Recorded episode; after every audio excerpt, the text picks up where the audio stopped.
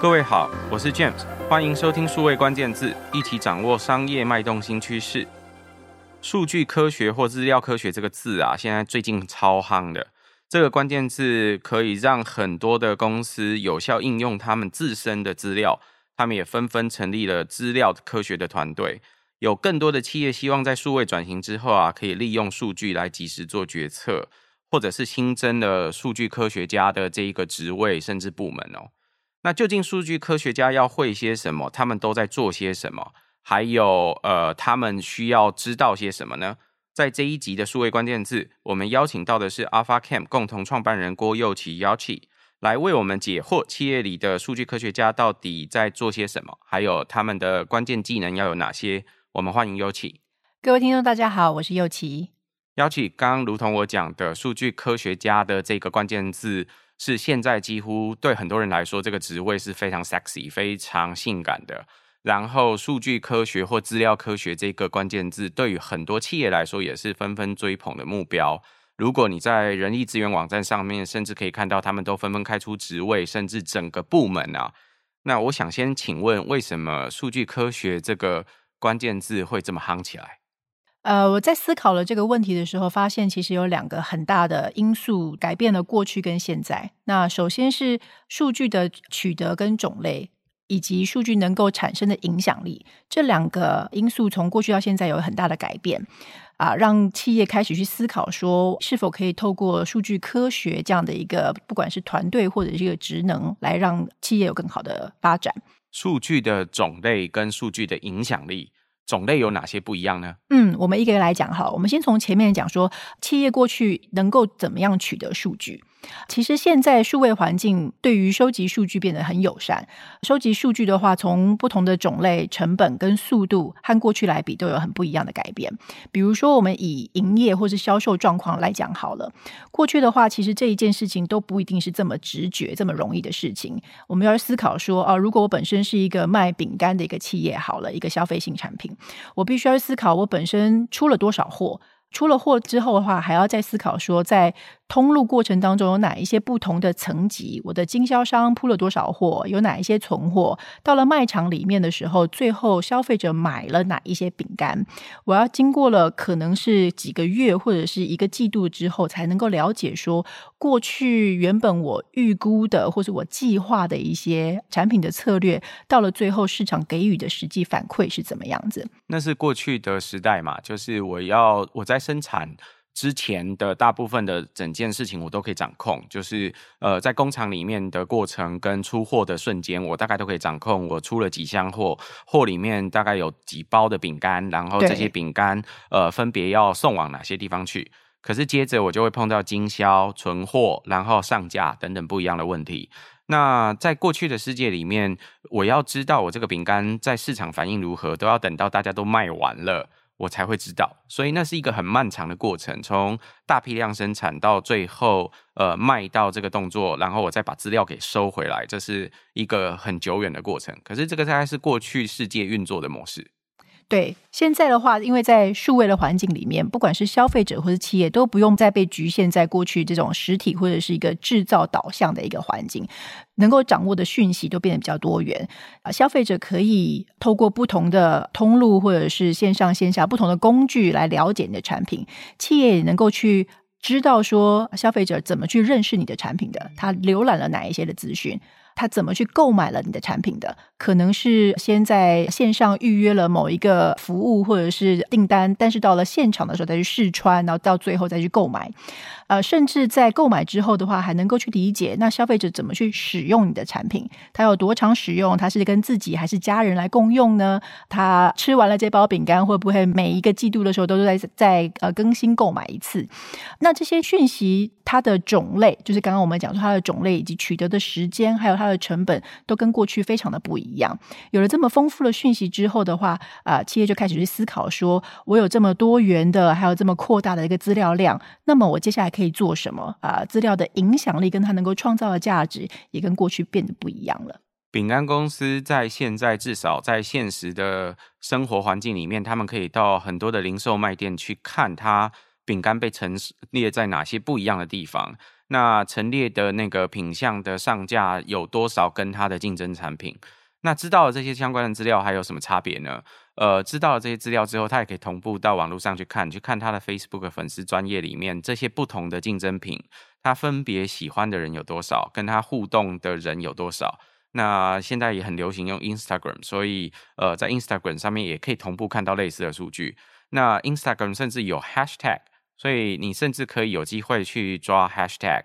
然后看到大家都在拿这个饼干干嘛？是喜欢去野餐用呢，还是聚餐的时候大家喜欢在呃聚餐的时候一起分享？或者是我要当 couch potato，就是我要一起追剧的时候，我一定要有这个饼干，我才能过活。所以。呃，过去跟现在有很大不一样是，呃，你现在在消费前的资料，就是大家跟竞争产品之间每一个品牌的爱好程度，一直到他消费后他怎么应用这一个产品。这饼干也是一个应用嘛，它不是只是吃的那个瞬间的满足感，很有可能是聚餐的时候一定要有这包饼干，对吧？那这时候就会你会看到，呃，消费者是怎么利用你的产品的。所以你就会创造出很多新的情境，收集到非常多不一样的资料，这都是过去很难拿到，现在可以拿得到的资料种类。所以资料种类变多了。那你刚刚提到的另外一块叫做资料的影响力，它又有什么差别？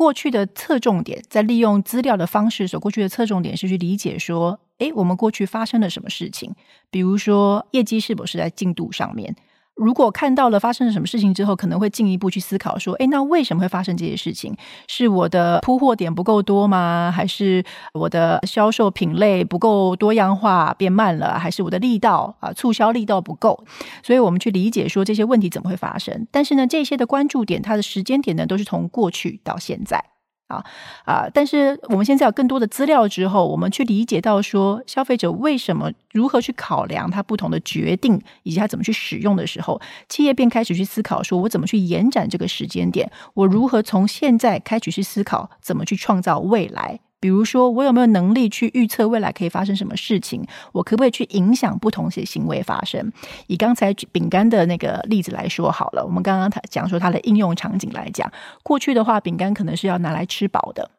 因为呃，过去物资可能不够多，这样子，你可你会看到很多的饼干都是大包装。后来的话，开始变成是，哎，有一些是你想要来吃好玩的啊，因为你很无聊这样子，所以很多小包装要嘴巴里面咬的，或者是童年回忆，但是又怕胖，所以不要吃太多。对对对，然后还有刚刚你讲说，可能是我要大家一起来 party，我要相聚的，所以如果说我今天要去野餐时候用的一个。饼干啊，或是啊，dessert，跟我在家里自己吃的时候，那感觉可能是非常不一样的。当你去观观察到这样的一个差异点的时候，如果你想要去影响这个行为，如果你想要去创造这个啊，可能预测未来一个状况的时候，企业能够去做到一个方式，从你刚刚讲的，也许是一些啊，社群媒体的行销。啊，他的形象一个创造，又或者是在当他在购物的这个呃旅程当中的时候，他去布下了一些怎么样额外的资讯，都能够去影响企业开始去思考说，我的现在跟未来的关系可以怎么样去缩减，或者是去影响。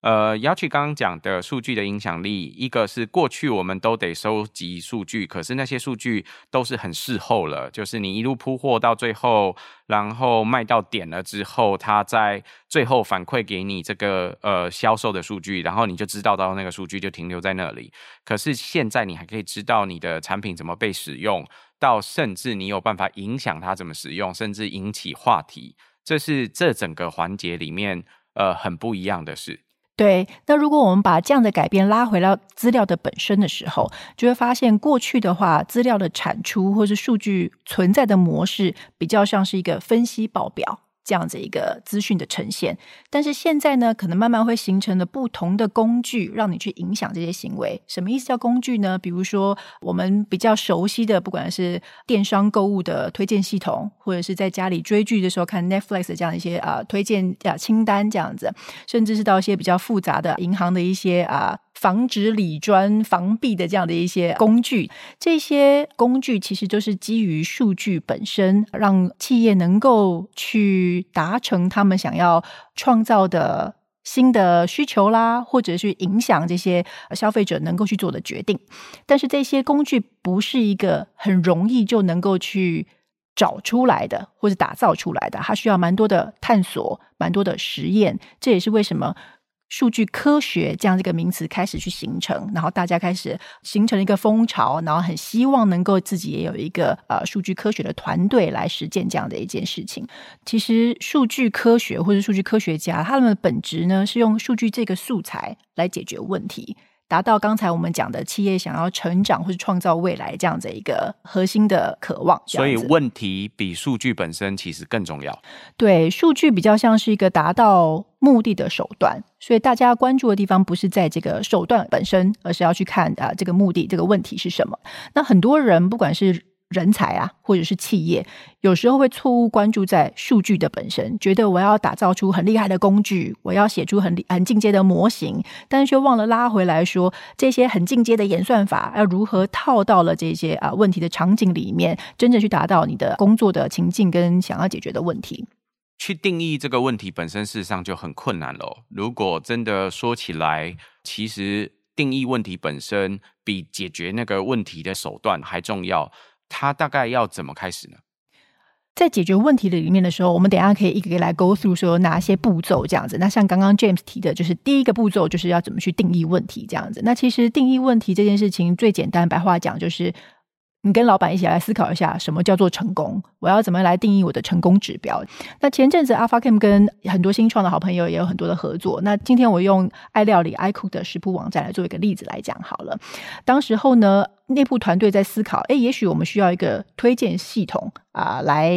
提升整个食谱网站。这样子啊，假如说方向性上面有这样的想法，那么他们就在思考说，那这个推荐其实想要达到什么效果？是认为说要帮助使用者去找到对的食谱呢，还是要让呃使用者可以看到很多的页面呢？那这样不同的成功的定义。会很影响到后面他要做到什么样的工具，比如说，呃，对于使用者来讲的话，他是要找到对的食谱，在三分钟之内马上快速搜寻，给你一个很好的推荐，他就能够去啊、离开这个网站开始去煮饭了，还是说，其实呢，他需要多一点的食谱来累积他的灵感，然后慢慢的也会建立对于这个食谱网站的信赖，他在这个网站上面的停留时间的话可能会增高。啊，这个是另外一种想法。那从企业端的角度的话，可能也会思考说，不同的推荐系统或者是它的这个着重点的时候，对于营收上面会有什么样的影响？啊，我是希望说它能够让我的这个啊页面的点击率变高，所以我可能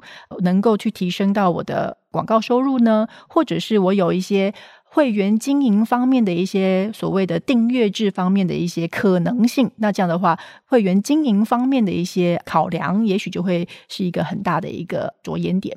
网络上做生意的时候，通常有两种模式会被提出来，一种是做内容的，一种是做电商的。嗯、对，呃，这两种，一种零售嘛，一种是呃推荐内容相关的事情。那本质上，它都有一件事情要做，叫做推荐相关的内容或推荐相关的产品。所以，推荐这件事情几乎是这十五年来在所有在做网络生意上面的时候很重要的一件事。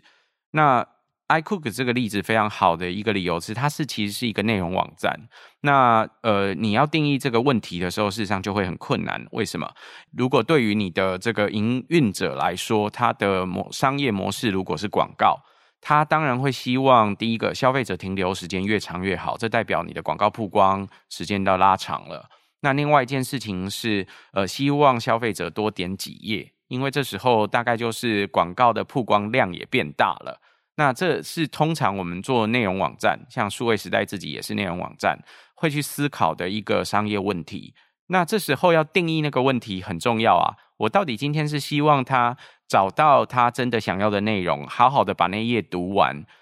吸收回去，对他来说最好。呃，事实上，我想所有的听众或者是读者，都是希望找到一个好的内容，可以学到一门知识，然后今天就结束这个回合。就是不要不一定要都逛很多页，但有时候你又是反过来的。的确，你现在就是呃闲暇之余正在看食谱，然后想要去找说，哎，我明天要假日了，我要做些什么不一样的食谱？我想看看几个不一样的推荐。所以这时候你应该就会翻比较多页，所以很有可能会有几种不一样的目的。那怎么样去分辨清楚你的消费者的呃逛食谱网站或逛内容网站的目的？然后提供给他根据这个目的底下最好的那些选择，会变成是营运者很重要的一件事。所以事实上，Yochi 刚刚在讲这个呃定义问题、商业问题的本质就是这样。刚刚讲的就有两种不一样的目的，一种是希望他很快找到那个食谱，然后就用那个食谱；第二种是希望他在逛食谱的时候可以逛得愉快，尽量看到他喜欢的那些食谱，他再去选其中一道。那这件事情，我常常也都会提说，不要把它想得非常复杂。你去逛书店的时候，你今天打算要买一两本食谱。那我想很多朋友大概在那个食谱的那一区哦，就会一本一本翻。然后如果有一本食谱里面有二十道菜，一本食谱里面有四十道菜，这个二十道菜的这一本食谱呢，虽然它的容量比较小，就它只有二十道菜，但里面有十道菜都命中你会想要做的料理，跟另外一个有四十道菜的，但是它其实只有五道菜会命中你的料理，你会选择买哪一本？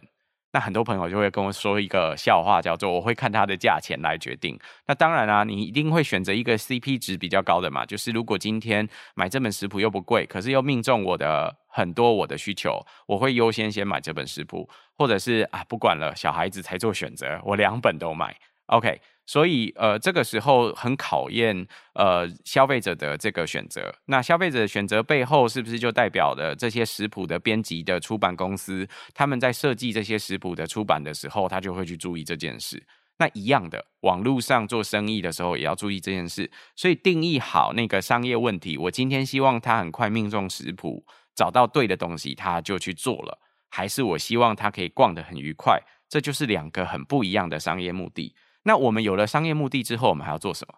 呃，如果你知道想要解决什么问题的时候，我们刚刚讲说，数据科学家是利用数据这个素材。这个武器来帮助自己这样子，所以首先下一个步骤的话，我们需要能够取得跟整理这个数据啊。取得整理数据之后的话，我们再进行初步的分析。我们先把这两个步骤先拿来一起，先做一个整体的分享好了。那如果我们以食谱为例子的话，可以去思考说，那食谱有哪一些数据呢？又或者是使用者在浏览食谱的时候，他可能会看到哪一些数据？比如说啊，食谱的名字。今天啊、呃，我们刚刚在聊的时候讲到了是啊萝卜糕这个地方，他要思考的是他要用他可能家里刚好有萝卜这个素材，他要做萝卜糕，还是他要去做啊萝卜排骨汤？这个可能命名方面的话，就是一个数据的考量。食谱本身的长度，它有多少的一个步骤，这可能是另外一个。食谱里面有没有照片？其他的使用者对于食谱本身的一些反馈，他有没有放爱心？他有没有给 comment？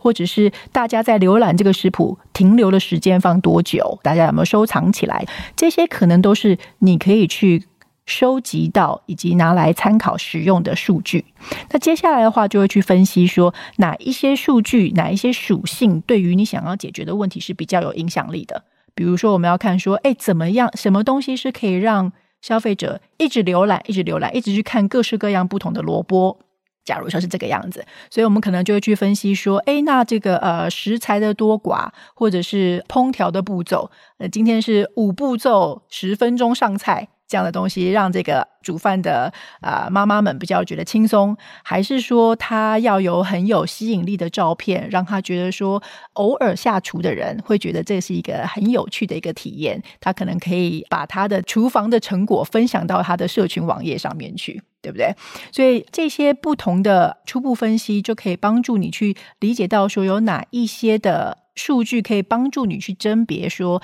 你想要达到的这个目标是可以透过哪里来达成的。那接下来就开始会提出了假设，如果我们认为说这个啊、呃、上菜速度要最快，所以烹调时间越短越好，或者是啊、呃、我要漂漂亮亮的，所以会让我继续有兴趣想要继续去煮饭这样子，这样不同的一个主要原因，我们就可以拿来把这个假设去做不同的一个测试。那这时候，呃，事实上的结果就很不一样。刚刚要去提到了整理资料的时候，有很多时候，呃，资料科学家都不会一开始想到有很多数据源哦。第一个是刚刚说的食谱的名称就有很多不一样的字，譬如说港式萝卜糕跟萝卜糕到底有什么差别？然后，呃，甚至有的人可能会因为爱料理是一个很特别的网站，它是 user generate content，就是使用者可以自己去上传你自己的食谱，所以大概。你也可以想象，应该会有人写这种食谱出现，叫做“冬天就是要吃萝卜糕”，或者是“过年就是要吃萝卜糕”这样子的食谱的这个名称。这名称里面都带有“萝卜糕”三个字。可是对于电脑来说，你要先告诉他萝卜糕三个字才是这一个食谱最重要的这三个字，后面其他都是描述萝卜糕这一个食谱或者是这一个用途的一些素材。好，所以你会发现，事实上这些资料呃需要经过整理。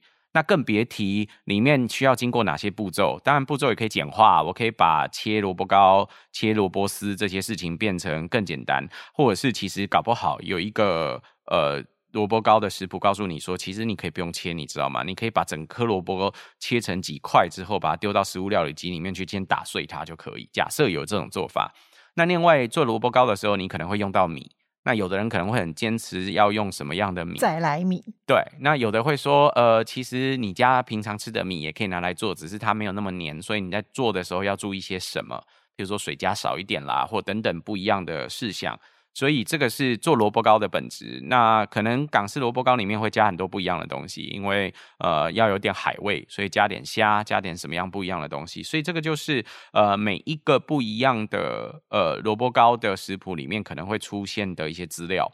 整理资料的时候，就可能会有烹调时间，甚至烹调步骤这些资料会也需要整理出来。这其实是需要大量的工吼，有时候甚至在不同，我们刚刚讲到是萝卜糕，不同的素材的时候，像你要做碗粿，那所有的台湾人都知道碗粿在台湾是一个很广泛的食物，但是每个地区做碗粿都不太一样，所以这件事情要怎么样把它整理好，会变成是需要很费工的一件事。整理好之后，下一件事情才是去分析数据。那我可能初步就有，诶、欸，我有事实上我的整个 attribute 就是我的变数，总共可以有十五项。这十五项可能是我们会觉得，呃，接下来要进入分析的时候比较重要的，譬如说是烹调时间比较长啦，或者是照片要好看啊。那照片要好看这件事情，可能内部就要把那些照片给全部先倒出来，然后找几个工读生，或者是找几个朋友。帮忙先 rating 一下那些照片到底好不好，所以或者是下一些标签去知道说是什么样的照片，这样子有什么样的差别？是啊、呃，只有实物的，还是它是啊、呃、光线是明亮的？对，或者它的大小，或者它的解析度，这个地方可能都是以照片为例子来说，它还会有不一样的 attribute 要再去往下去定义。好，那这时候我们就可以开始有机会提出假设。我们今天假设它越简单越容易，步骤越少，或者是烹调时间越少，它就越会让读者越喜欢。所以这时候我们就根据这个假设，我们开始去做分析。那有这个假设，有这个模型之后，我就可能会去验证。怎么验证呢？呃，其中一个简单的方法就是，我就把两批，譬如说，呃，步骤少、烹调时间短的，跟普通呃，就是一样的这个 recommendation 给列出来，然后在 user 进到这个食谱的过程里面，我就把它分成两群。那分成两群，一群我就去测试我的这一种呃设计，就是让你很快找到那个烹调时间短的。跟那个普通的这个没有经过烹调时间的这个 filter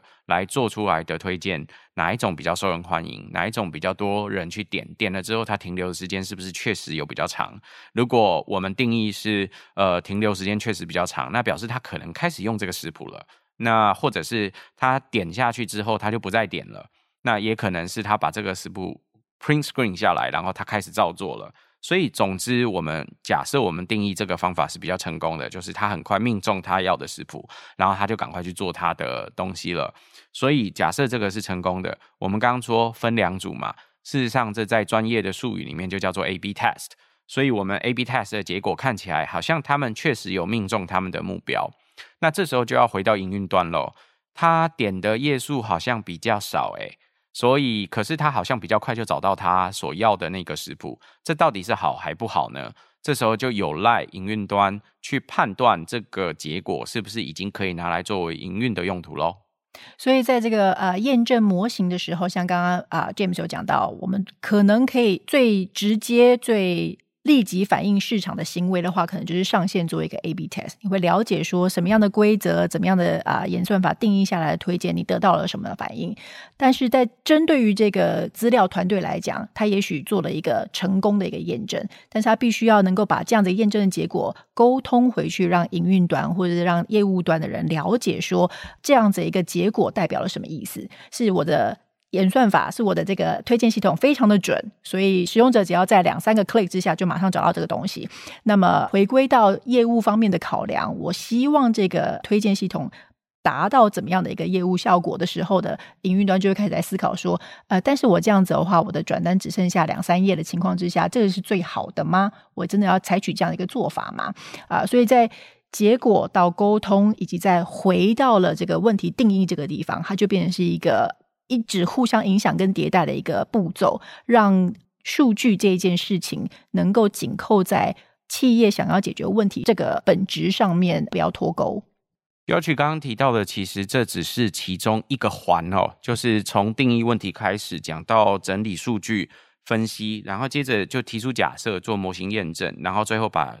结果跟营运的团队在做沟通。可是这其实是一个往复的迭代。意思是指说，事实上，如果这一件事情做成功，我们一路都做成功之后，我命中了他喜欢的食谱，那理论上你的使用者大概就会蛮喜欢你的，因为呃，他来你这里很容易找到他要找的东西，他下一次要再找食谱的时候，就可能会想到你，所以他就有机会再来。可对营运端来说，他一开始的商业模式假设是广告，如同我们刚刚讲的，呃，这时候停留时间短，然后页面也少了。好像对于广告模式就会很不利，可是营运端可能长期在思考的也是他营运的时候，他要注意一些什么问题。譬如说，其实我很想把这个呃营运最后改成是订阅制，我希望他们因为很喜欢我，每个月付我少少的钱没有关系，但是他只要每个月都有来就好。所以下一次定义问题的时候，可能就是我要怎么样唤醒我的顾客，在时间到的时候要记得我，是不是我要做 notification，就是我要提供一些推波，哎，要周末了，你想要做饭吗？想要做饭的话，爱料理又多了很多不一样的食谱，你想要从这里选吗？等等，或者是我已经准备好一些，你也许会有兴趣在周末的时候尝试进厨房看看的食谱，那这个时候就是下一个定义问题，下一个。整理资料、分析资料的过程，所以事实上这是一个往复的过程。要去，那我就要问了。刚刚说这整个圈，这是平常我们在做的事情。那要会做这些事情，我需要拥有哪一些技能，我才有办法做这个工作？像刚才 James 在讲的时候，如果他有这个推荐系统，那可能接下来会衍生到不同的需求，或者是我的营运成果变得不一样了。大家不知道有没有注意到说，说数据的定义其实一直在改变，它的样貌不断的变得不一样，所以它不是一个啊、uh, set in stone，就是今天我看到这个数据，它就是什么样的结果，或者要拿来做什么这样子。它会一直变动的，它会一直变动，它需要积极的被诠释跟定义的。所以，这个在数据科学家里面要来做的事情的时候，他必须要能够去了解到数据的本身，它是一个重要的一个参考点，一个 input。然后，我们要怎么去使用它的时候，回到刚刚 James 问的问题，大概会有三个最主要的能力。首先，你必须要能够去啊，刚刚讲取得或是使用这个资料。我们刚刚讲说，在你要能够有。整理资料源，或者是你要能够整理数据，那这方面的话，所需要的话，就是一些比较啊、呃、统计方面的一个能力，这样子啊、呃，你的统计跟数学方面的话，你要能够啊、呃、跟数字交好朋友，你要能够知道说如何去使用它，这样子。不要因为怕数学或者是怕统计，你就觉得你不能做这个工作。事实上，很多时候是稍微理解它怎么算，然后知道那些数据可以解决什么问题，可是实际上不见得你就是去做这个黑手去整理这个资料的人。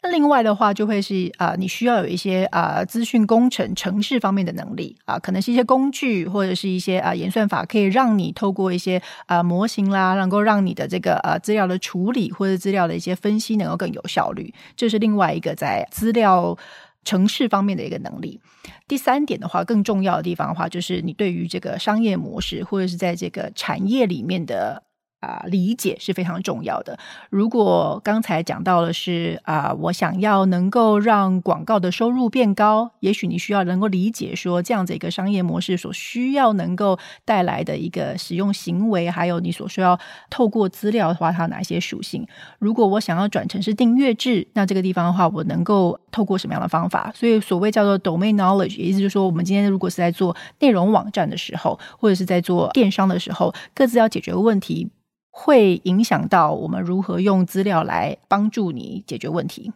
刚刚讲到，如果是第三项 domain knowledge 的时候，其实就很不一样了。呃，在做内容网站的时候，如果你是以广告为目标的话，广告里面有一些成效指标，你就可以一定要知道，譬如说什么叫 CPC，什么叫 CPA 等等不一样的广告成效指标。那这个是我们广告里面很常见的一种呃计算方法。可是如果谈到是订阅制，很有可能就是留存率很重要，就是他第一年之后，他第二年还会订阅留下来的比率有多高？那 pricing 就是定价，可能也会变成很重要的一环。这都是 domain knowledge，事实上也是很多在做这两种不一样的，同样都是内容的商业模式不一样的朋友，他们每天都在计算或者是比较的地方。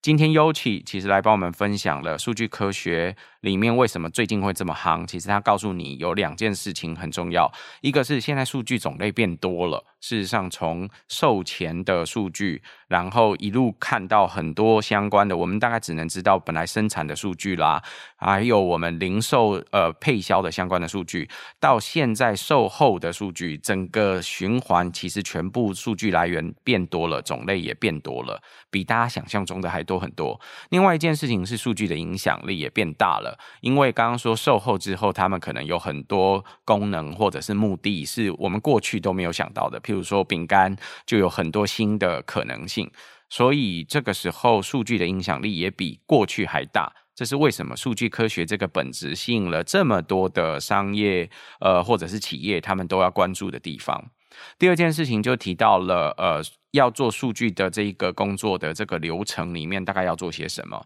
从最重要的定义你的商业问题到底是什么，你要怎么去整理资料、初步分析资料，然后把这些资料整理出来之后，你要提出假设，是十分钟就可以端出萝卜糕，会最受到欢迎吗？那这时候我们就去验证，验证完之后，呃，如果能够得到好的结果，那这时候你要回到营运端去沟通。那做好这件事情。到底要会些什么？第一件事情可能要会点数学，会点统计分析，这是一些基础，但是可以帮助你快速的进入职场的时候，可以了解这个整理数据啊，或分析数据的一些基础的工具。那第二件事情，为了要整理那些资料，你刚刚知道，我们也可能要做推荐系统，或者是我们可能需要清理资料，这都可能要用到程式，更别提有时候。的确还是得做一点模型，或者是做一些优化，所以你要会点演算法或会点 AI 的工具。第三件事情是更重要的，就是为了要解决这个真正真实世界里面的问题，解决问题其实比数据本身更重要。所以你要知道那个真实世界，你现在所处这个行业的 domain knowledge 是哪些？那个 know how 有什么？到底如果今天走的是广告科技，我要在乎的成效指标是什么？我今天如果要做的是这个呃内容订阅制，我要在乎的成效指标可能是什么？这两者之间又有什么转变的差别？那就会变成是在营运的朋友很重要的一件事情。今天非常谢谢尤奇的分享，谢谢 James，谢谢大家。也谢谢各位在线上的收听。如果有机会，请多多帮我们宣传、转发或点赞。我们下周再会，拜拜，拜拜。